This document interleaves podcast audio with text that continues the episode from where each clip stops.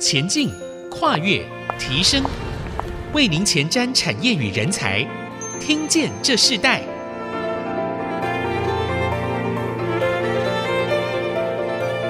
各位听众朋友，大家好，欢迎收听《听见这世代》，我是主持人郭兰玉。我们知道，全球进入新能源时代，台湾更积极的推动绿能发展。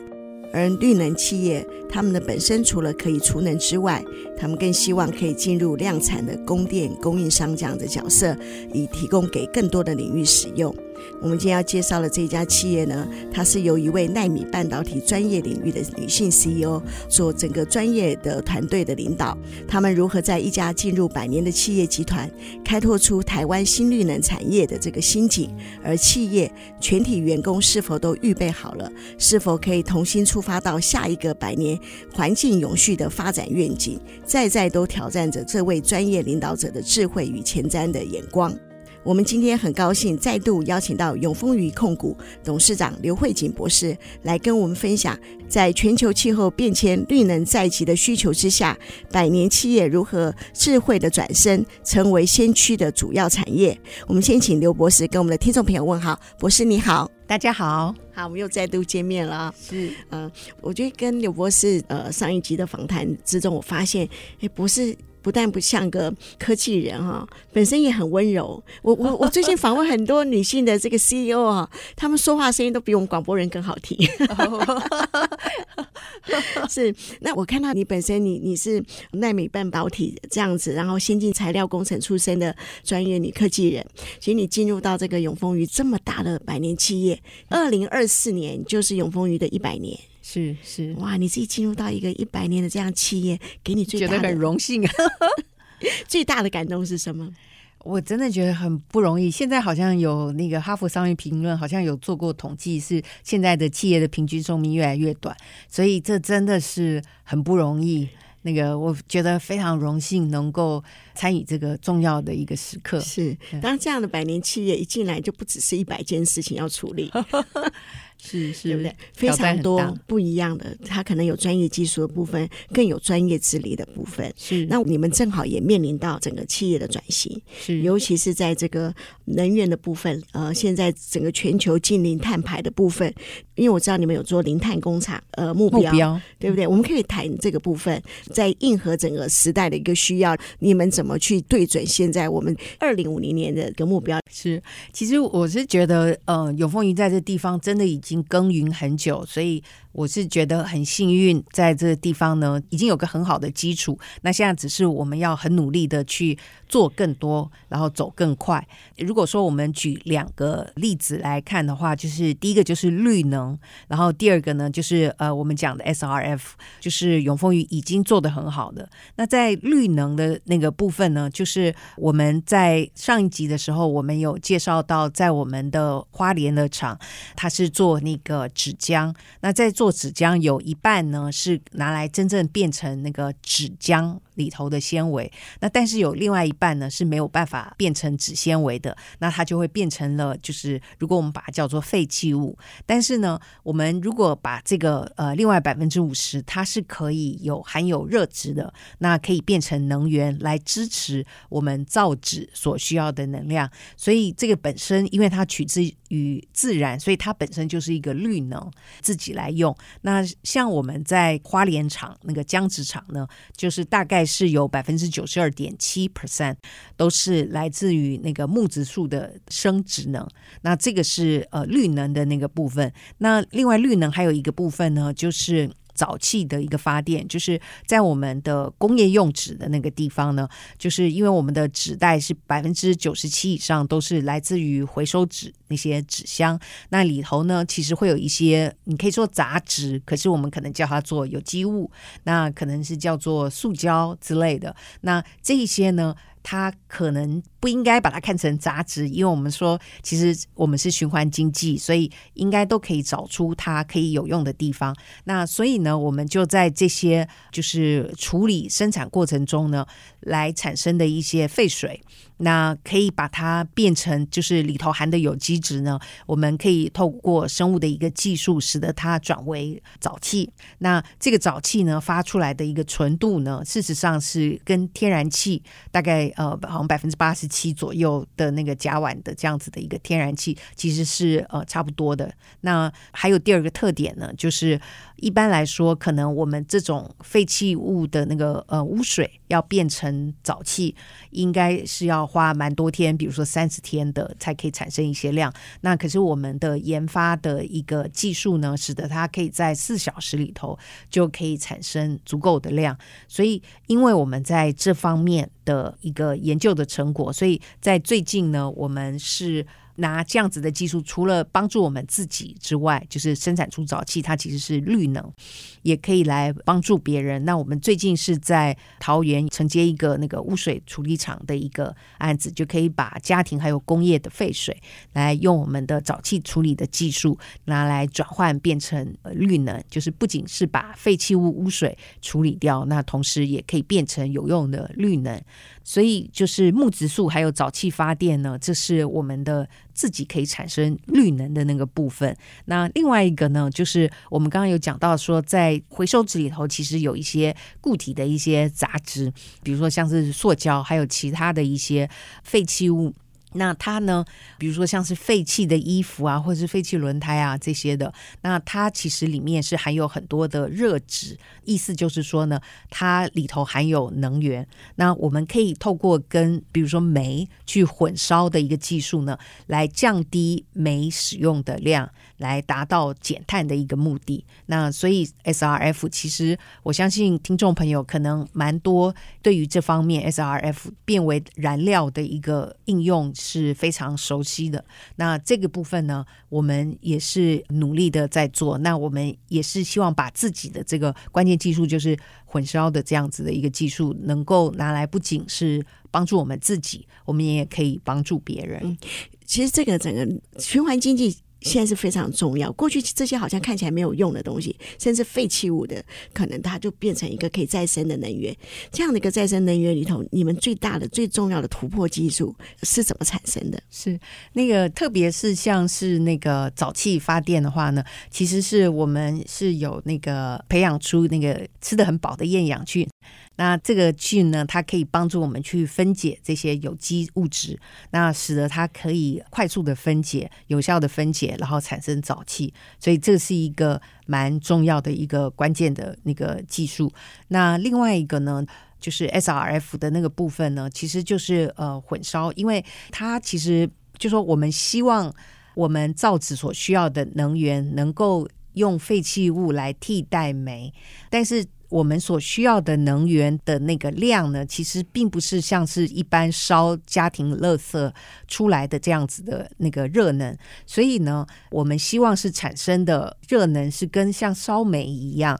但是我们中间并不是全部都是煤，所以呢，在这个中间最关键的技术就是，呃，我们把它叫做混烧的技术，就是你现在比如说你今天是烧的是什么样的物质，比如说废轮胎或者是旧衣服。那它的混烧是怎么样？那它在什么样的条件下？那这个就是关键的那个技术。嗯，如果在我们生活中，我们来关心这个环境的议题头，我们可以看到、接触到从永丰鱼这样子的一个永续发展和循环经济里头，我们可以真实体验的有哪些？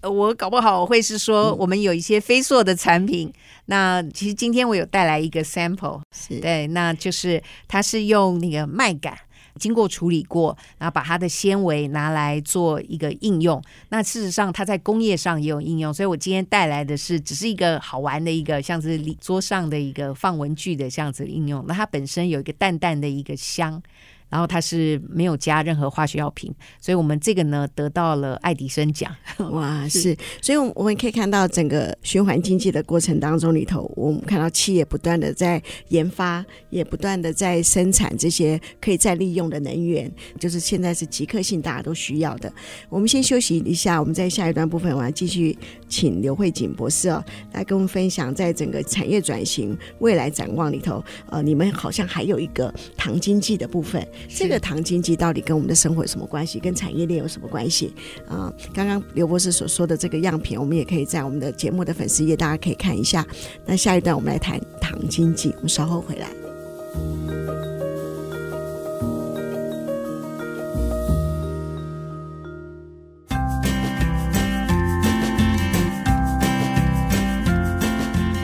回到《听见这时代》，我是主持人郭兰玉。今天在《听见这时代》的节目现场，我们邀请到来宾是永丰鱼投控的董事长刘慧锦啊，刘博士来到我们节目，来跟我们分享。我们在上一段部分，我们谈到了这个零碳工厂和循环经济。然后，其实永丰鱼在这么长的时间里头，他们自己已经透过沼气来做发电，甚至现在有多余的这个绿能的电力可以供应给其他所需要的人。我觉得永丰鱼其实做了很多事。对不对？是是，你你现在你这两年多的时间，你都全部都认识完了吗？哦，永丰云全部员工有 上万人，那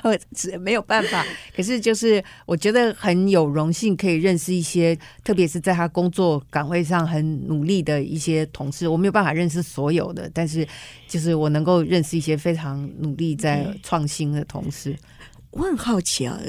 哦，我们在谈到很重要的技术之前，我想我请教刘博士，就是在永丰余最多的人才的比例里头，大部分都来自于什么样的领域啊？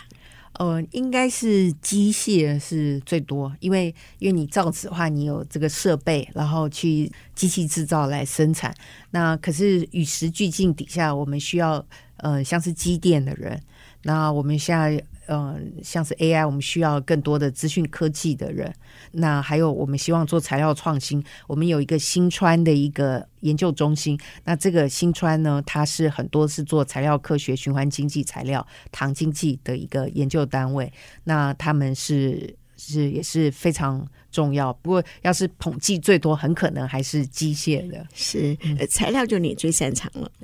材料是 不敢说最擅长，大家都要与时俱进。是，谈到材料，你刚刚谈到糖经济这个部分，我们是不是可以跟听众朋友分享一下？因为糖经济其实也是现在常常被提起来的议题。那你们在这个企业发展里头，你们怎么是进入？什么时候进入？然后你们为什么会做这个领域呢？是，其实如果我们说糖经济的话，应该是如何跟糖相关的材料把它变成是一个有有经济价值的。所以呢，在这边大概是有两个类别，第一个就是说我们的呃新产品新应用的地方，那第二个呢，就是是说可能是我们把在循环经济糖循环经济的这底下呢，使得是比如说转废为能，转农废为能，像是这样子。所以就是，比如说我们像刚刚讲那个第一个类别的话呢，那我们现在就是有那个新产品新应用。那除了我们有做那个纸塑。用成一个食安的器材，那替代那个一次性的那个塑胶的这些制品之外，那比如说我们的一个呃纸塑的一个杯子，因为它是百分之百可以循环，那个不是有临膜，没有塑胶临膜，所以就是没有那个石化材料的，所以是有一个台湾非常大的一个航空公司，它其实在飞机上就有采用这样子的一个杯子，那还有其他的一些也有在采用这样子的一个杯子，那除了这个是做的。呃，现在已经就是越来越多的采用之外呢，刚才有讲到在带到节目上的有一个，就是我们把它叫做 M-Pop。就是自然的一个纸浆，那它是在那个二零一四年获得美国的爱迪生奖。那它这个最主要的发明呢，它就是把农业的废弃物，就是麦秸秆，然后经过了处理萃取它的纤维素以后呢，把它变成了一个强度非常强的一个像是纸板，然后你可以把它变成呃一些应用。那这个呢，可能大家或许在有些场合来有看到类似像是把农废的纤维把它萃取出来，把它变成一。一个器具，但是我们这边做的，为什么我们得到这奖呢？是我们在这里头没有加化学药品，所以是符合完全是来自于取自于天然，而且百分之百可以就是立刻回去来循环利用的。那我们在这个 M-Pop 里头有一个呃很有趣的一个应用呢，就是它应用在工业上的一个重包装，就是因为工业上的重包装，如果大家想要你要去包装一个车子。那它很很重，那所以呢，它要它包装它的那个箱子呢，现在是比较是用那种像杉木啊这样子的。那可是像这种的呢，它是比较是不环保，它的那个整个碳足迹是比较不环保。所以如果是用农废来这样来做的话呢，那它就是整个的它的碳足迹会下降。所以我们现在我们是我们有一个很重要的客户，它是一个世界上非常。做重包装是非常领先的厂商，那我们就是提供它的这个以稻秸稈来去做成的一个支柱，来去帮助他去替代他的杉木来做重包装。嗯、那这个我们会期待说可以看到越来越多这样子的应用，特别是从欧美的厂商开始，他们想要降低他们从产品到包装上整个运送的碳足迹。是这个其实就减重比例很大。对，对不对？对，而且我发现这种材质。非常的香哎、欸，就是有那种麦香味，对不对？清香味，所以这个是你们已经是一个量产，然后有标的性的客户，然后他也可以在碳足迹的这个部分里头，对，帮助他降低，帮助他。那这也是糖经济的一部分嘛？是是是是。那就是除此之外呢，我们还有一些非常新的一些应用，比如说我们现在穿的一个棉的一些衣服，那这些棉的那个衣服，棉花种棉花本身也是有碳碳足迹，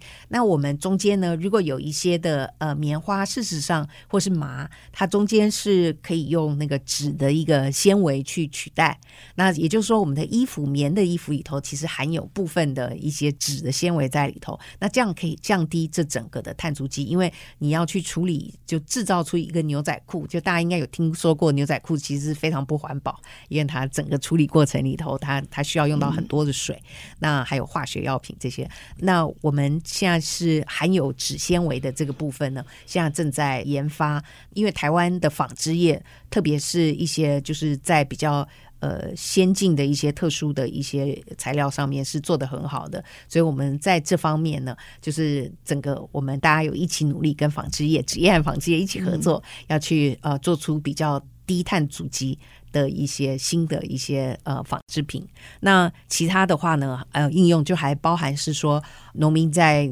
农地他会用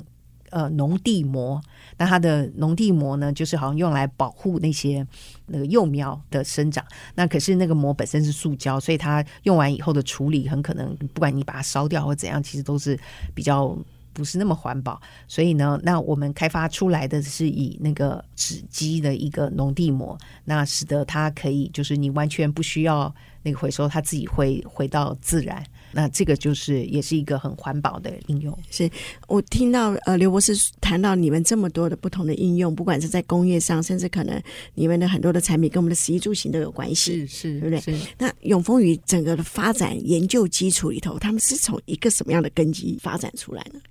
呃，应该是说，就是我们所说的纤维素，就是我们从一个纤维素里头，它就是一个化学分子，然后在这个化学分子里头呢，它可以变成了，就是把这个纤维素里头，它靠着它中间的一些特性，或者是你希望它有的一些特性，然后来做成不同的一些应用。所以在这方面，我们有一个就是先前提到的一个新川研究室，他们在研究做纤维素的一个研究。嗯，这个研究是跟你之前谈到的，你除了永丰余学院之外，你们有一个研究院，是这是一样的嘛？对，永丰余研究院呢，一个像是一个桥梁，来帮助我们找到我们未来走的路，然后并且连接我们外界的一些研发的资源，像是一个平台。那真正在每天在做那个纤维素的一个研究是。我们新川很重要的一个任务，那所以呢，这两个单位是非常密切的在合作。嗯、是，那所以这个跟你们未来的新创有关系，有很多相关性的一个呃培养的基地，有点类似这样。是是是。那我们先休息一下，我们下一段部分我们要请刘慧锦刘博士来跟我们分享，在永丰云他们未来的集团的计划有哪些，我们稍后回来分享。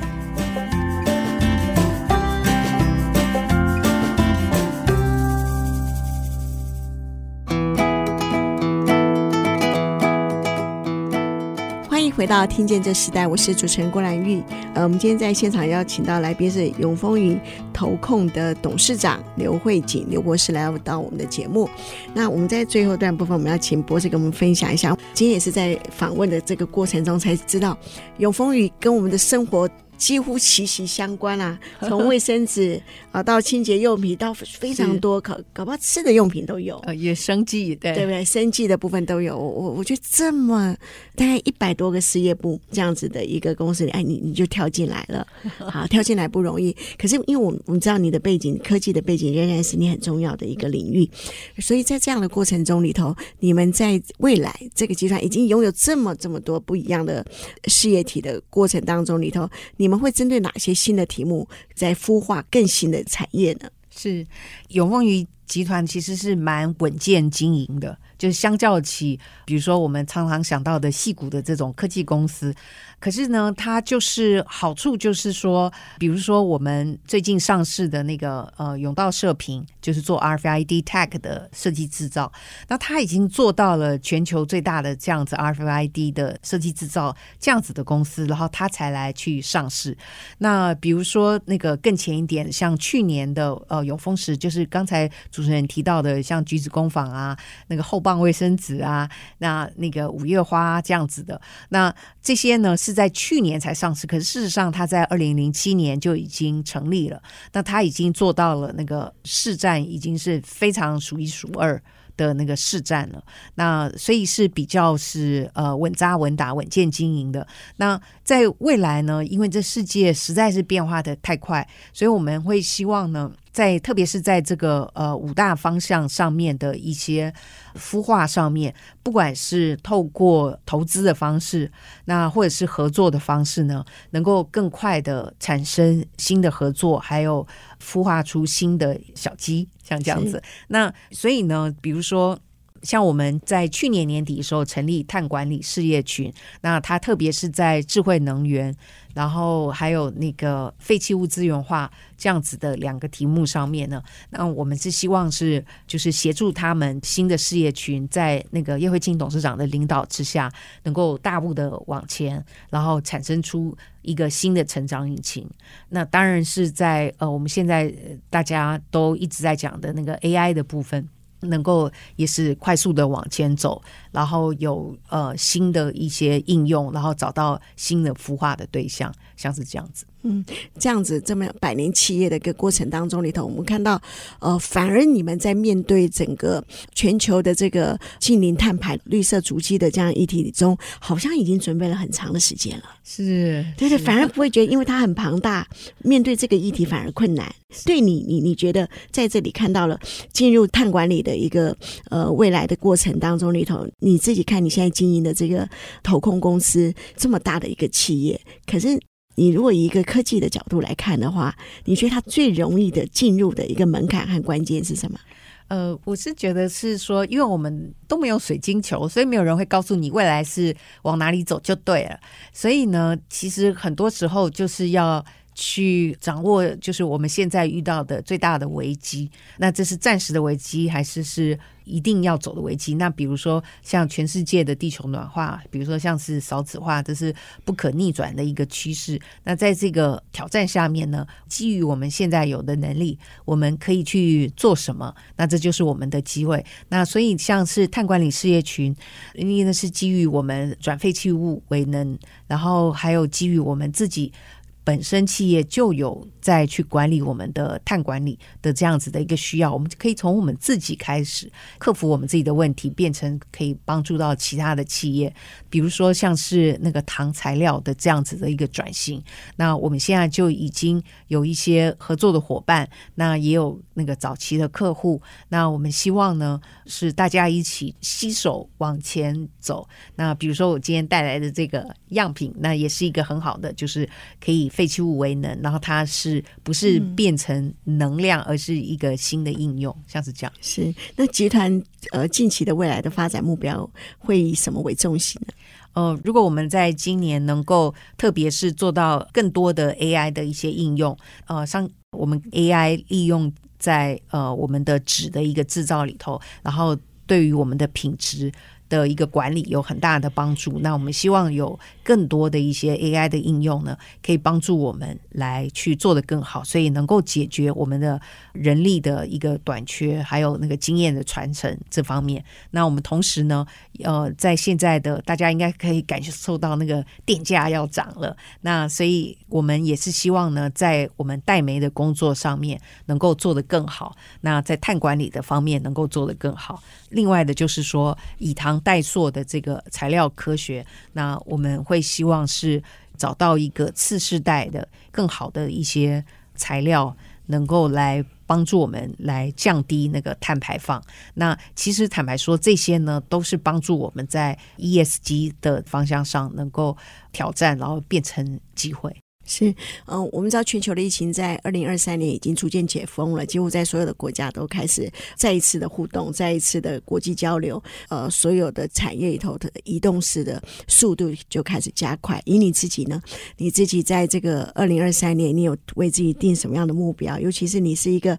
女性的 CEO，在这几年我们常常谈到这个呃很重要的一个女性角色，带给你这样经营一个百年企业，你觉得反而在这样子的一个经营中，你你看到什么样的优势？然后你为自己定了什么样的目标呢？是，呃，如果我可以这样说，女性是一个优势，可能是女性的，因为她从小到大，她的社会化的一个结果，可能都是希望她比较是去站在协助别人的角色上，而不是要求说我我我。那所以我是觉得最好的例子就是梅克尔。梅克尔他是非常注重那个细节，然后注重专业，那根据事实来去做出决定。那他并不是，比如说我们讲到另外一个很极端的，就是像是川普总统这样子的一个领导的一个模式。所以我觉得女性应该有一个很大的优势，特别是在比较困难的时候呢，或许能够比较来凝聚大家，来呃检视这个挑战是什么，然后来找出。一个方向，对。那今年的话呢，这个是呃，好像在这边我就要变成年底就要来来看我是不是达到。不过我真的是很希望是在年底的时候，我们那个碳管理的事业群能够做出一些小小的突破。那我们的有更多的那个 AI 的应用来解决我们的问题，还有我们就是在材料的那个方面能够有些突破。那我就会觉得实在是太棒了。那真的是要全部的大家的同仁一起来努力来达成。是，如果用一句话来定义你在这两年多的时间的一个经营的心得，你会怎么定义这句话？呃，我是会觉得，可能是大家要在这个变迁的时代里头，要很谦卑的去看我们遇到的挑战是什么，然后一起努力去克服这些挑战，合作。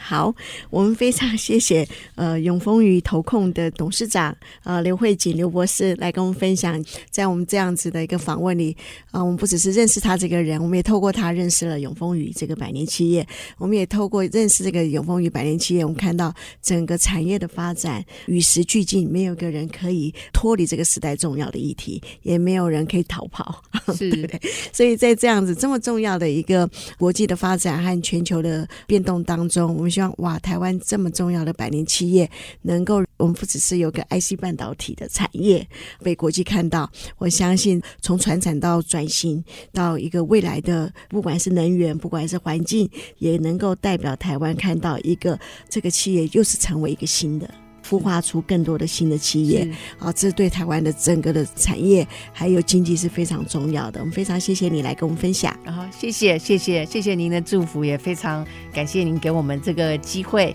很有荣幸来分享永丰云的一个持续成长的历程。是哦，原来永丰云离我们这么近啊，非常高兴。我们听见这次，带我们下次再见，拜拜，拜拜。